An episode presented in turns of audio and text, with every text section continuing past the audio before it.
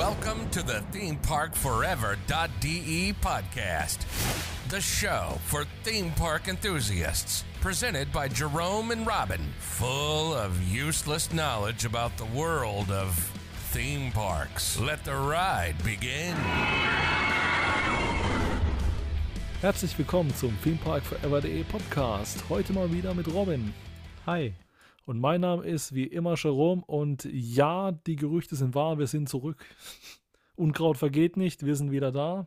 Wir waren auch nie weg. Wir waren auch nie weg, ja, aber ich sag mal so, der Monat hat sich gefühlt für mich wie eine Ewigkeit angefühlt. Wenn man es tatsächlich gewohnt ist, so häufig irgendwie Podcasts aufzunehmen. Ich weiß ja nicht, in welchem Universum du lebst, aber für mich ist der Monat rasend vorbeigegangen, weil ich von einem Freizeitpark in den nächsten gehüpft bin. Ich irgendwie auch, aber irgendwas hat gefehlt. Naja.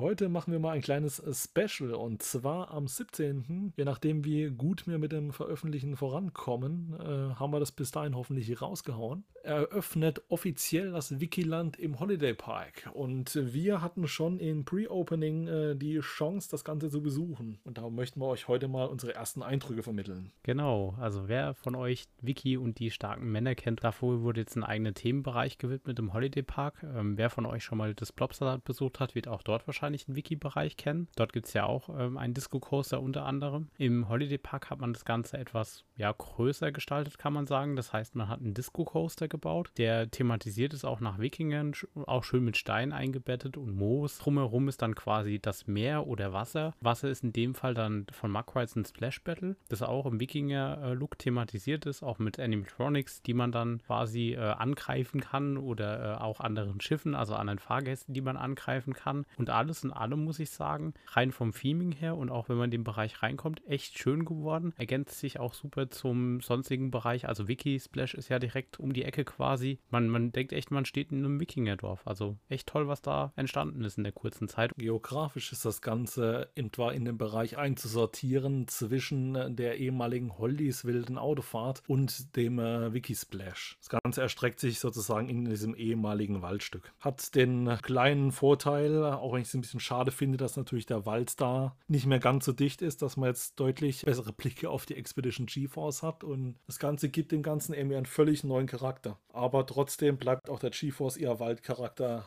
erhalten, da die sich ja trotzdem noch in dem, ich sage jetzt mal, anderen Bereich über dem Dino Splash auch noch erstreckten. Da sind ja auch noch einige Bäume zu finden. Man muss auch sagen, wenn man dann GeForce fährt und in den Bereich runterguckt, also Klar ist der Bereich jetzt neu, aber es sieht wirklich auch von der GeForce so aus, als wäre der Bereich schon immer da gewesen. Genau, das Ganze ist tatsächlich ziemlich gut eingebettet, wie ich finde. Tatsächlich haben wir es ja, wie Robin schon angekündigt hat, mit zwei neuen Fahrgeschäften in diesem Bereich zu tun. Einmal um den Zamperla Disco Coaster, die große Welle und das Mac Splash Battle. Genau, ähm, wir konnten ja, wie gesagt, beide schon fahren. Wir kommen tatsächlich die große Welle. Ich weiß aber auch nicht, ob es nur im Theming liegt, relativ groß vor für einen Disco Coaster. Macht tatsächlich, ich finde, mega Spaß. Natürlich hat man da jetzt nicht so große Kräfte, wie man es jetzt von den meisten Achterbahnen gewöhnt ist, erst recht im Holiday Park. Aber es ist tatsächlich eine Familienattraktion, ein Grauzonen-Count. Für die Leute, die sich ein bisschen weniger auskennen, was ist ein Disco Coaster? Ein Disco Coaster ist sozusagen, man kann sich vorstellen wie eine doppelte Halfpipe. Und und man hat praktisch eine große Drehplatte, auf der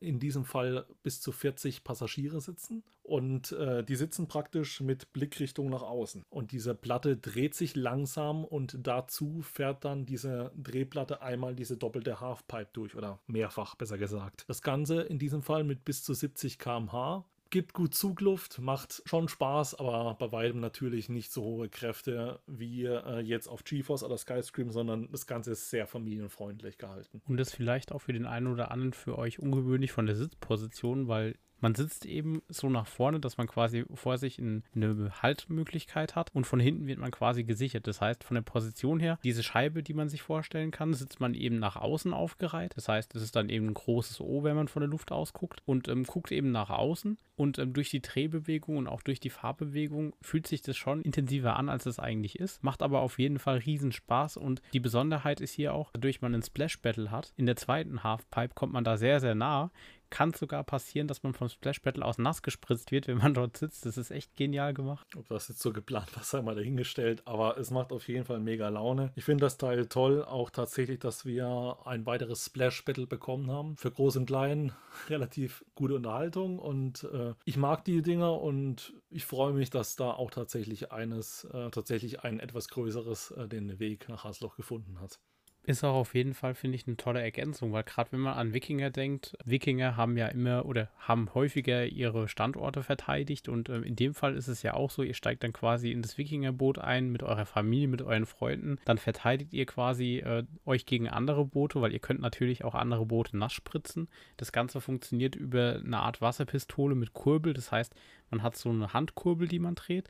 Die funktioniert dann quasi als Pumpe, nutzt das Wasser, was im See ist und damit könnt ihr dann die Leute nass spritzen. Und zusätzlich könnt ihr quasi eure Geschicklichkeit äh, trainieren, weil ihr verschiedene Animatronics habt und auch verschiedene Zielscheiben, sage ich mal. Das sind dann meistens so Fässer, wo ihr mit dem Wasserstrahl reinspritzen könnt und in dem Moment, wo ihr reinspritzt, habt ihr quasi verschiedene Effekte getriggert. Da gibt es dann verschiedene Effekte, also ich will jetzt nicht alles spoilern, aber man kann da zum Beispiel äh, solche, ich sage jetzt mal Kanonen oder Fontänen auslösen, die euch dann plötzlich alle nass spritzen oder eben andere Effekte, die dann mit Wasser auf jeden Fall Fall lustige Effekte auslösen und macht riesen Spaß. Selbst als Erwachsener kann man da ordentlich äh, Spaß haben und ist auch ähm, total schön, weil man eben dann auch einen Blick hat auf die große Welle, wenn sie fährt und auch den ganzen Bereich. Und natürlich sieht man auch die G-Force, also ähm, ist von der Position her, wie es liegt und auch wie es gemacht ist, total schön, finde ich. Und dazu kann ich direkt mal die wichtigste Frage stellen. Robin, hast du dein Vakobato-Trauma jetzt endgültig abgehakt? Oh ja, also ich muss sagen, äh, ich war sehr, sehr, sehr überrascht, als ich das Splash Battle gefahren bin, weil irgendwie nicht nur Vakobato, sondern auch in anderen gewissen Freizeitparks, die ein Splash Battle besitzen, haben die Pumpen nie funktioniert. Das heißt, du saßt dann dort, wolltest die Effekte triggern und es ist einfach nicht gegangen, weil entweder die Pumpen kaputt waren oder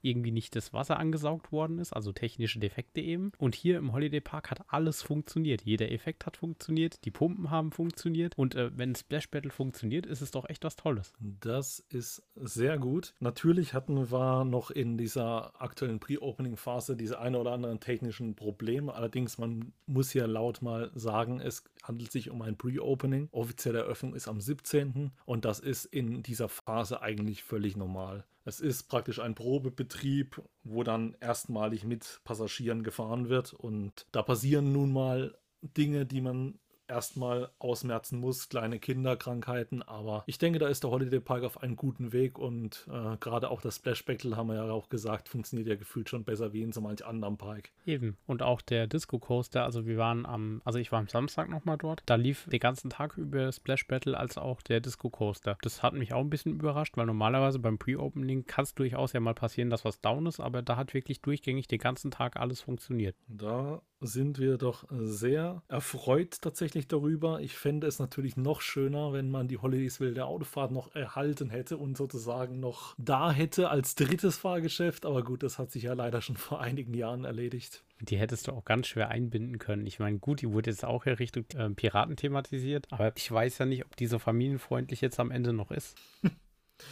ich sage mal, es war doch ein gutes Thrill-Fahrgeschäft, so als Ergänzung. Als drittes wäre ja. Hm? Aber zu spät. Aber zu spät. Binäres Bremsen und kleine Kinder, ich weiß ja nicht. Irgendwie haben wir es ja auch überlebt. Ja, und haben Schäden davon getragen bis heute. also, äh, ja. Ja, gut. Schäden im Sinne von ein inniges Verhältnis zum Holiday Park. aber ja. Das war ja schon davor, aber ja. Also ist es natürlich, äh, wenn ihr die Bahn nicht kennt, das war ja eine wilde Maus. Die steht jetzt im Eifelpark. Ähm, die war halt bekannt für ihre ruppigen Bremsen. An für sich eine normale wilde Maus, wie man es auch von der Kirmes kennt, hat sich eigentlich gut gefahren. Nur die Bremsen waren da einfach ein bisschen, also die waren echt hart eingestellt und kannten eigentlich nur den Zustand Bremse zu oder Bremse offen, also binär. Da war irgendwie nicht nichts mit sanft, sondern da war zu oder auf. Naja, immerhin. Sie haben den Job gemacht. Sie haben ihren Job gemacht, genau. Aber ich würde sagen, das sollte es erstmal gewesen sein für unseren kleinen Einblick äh, zum neuen Themenbereich. Das Ganze war, wie gesagt, nur eine kleine Sonderfolge und im Übrigen ist auch bereits die nächste Folge praktisch schon auf dem Weg zu euch. Wir sind gerade in den letzten Schritten. Es wird mal wieder etwas technischer. Wir würden euch da ans Herz legen und empfehlen, euch Folge 9 von uns noch einmal anzuhören mit Wie funktionieren Achterbahnen. Und äh, zur Ergänzung dazu wird es, wie gesagt, nächstes Mal wieder etwas technischer. Wir probieren uns mal wieder in etwas Neuem aus. Wir werden aber auch natürlich wieder normale Folgen bringen und ihr braucht keine Angst zu haben, wenn das nicht ganz eure Welt ist wir sind auch wieder mit normalem Content bald für euch da. Und wenn ihr das Interesse an der Technik gefunden habt, werden wir auch da weitermachen. Ihr könnt euch im Prinzip auf vieles ja freuen. Zum einen, wie gesagt, Technik, also Details hinter Achterbahnen, wo man vielleicht gar nicht so drauf kommen würde oder einfach auch nicht weiß. Und zum anderen eben ganz normal Neuheiten und äh, Erlebnisse aus Freizeitparks, wie ihr es gewohnt seid. In diesem Sinne möchten wir uns jetzt von euch nochmal verabschieden und wir hoffen, dass wir uns in Kürze in der nächsten großen Folge sehen. Wie gesagt, gesagt, heute nur eine kleine Folge, eine kleine Sonderfolge und nächstes Mal wieder mit großen Themen. Wenn ihr Feedback da lassen wollt, meldet euch doch. Social Media at themeparkforever.de wäre die E-Mail-Adresse oder Instagram oder Facebook oder wo auch immer ihr uns gerade findet. Ihr könnt natürlich auch uns einfach so schreiben, wenn ihr Themenvorschläge habt oder einfach euch austauschen wollt. Wir sind da eigentlich immer offen. Und ja, wir freuen uns schon, die nächsten Episoden euch präsentieren zu können. Und bis dahin. Macht's gut. Ciao. Ciao.